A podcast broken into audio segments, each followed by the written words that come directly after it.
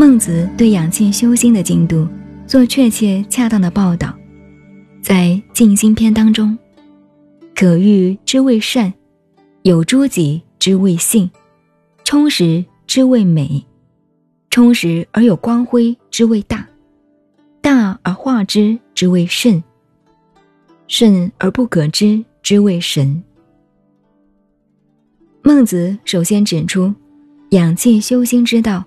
虽爱好其事，但一报十寒，不能够专一修养，只能算是但知有此一善而已。必须要在自己的身心上有了效验，方能够起到正性，也可以说才算有了验证的信息。由此再进而忠实之谓美，直到圣而不可知之谓神。才算是我善养吾浩然之气的成功果位。假如将孟子这些修气养心的成就之说，拿来与老子的“专气致柔，能因而乎”做对比研究，是否完全一致呢？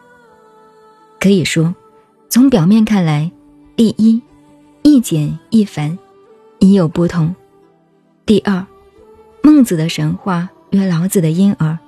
似乎又有形而上与形而下的差别。但是，老子的简易浅显，用婴儿的境地来形容神完神忘的情况，看来容易，其实大难。孟子的详述进度，看来越到后来越难。事实上，修到了充实而有光辉之后，却是困难反易了。这便是。老子本章所说第二步，修性命成就的要点所在。但是，身心性命的中心，并非在身心神气两者之间而已。神气，还只是道的用，此两者同出而异名，同谓之玄。能使身心神气相互发挥为用的，却是无名无相的道妙。为了使世俗观点容易了解，也可以勉强另外为它取名为“玄览”，叫它为睿智或者慧智。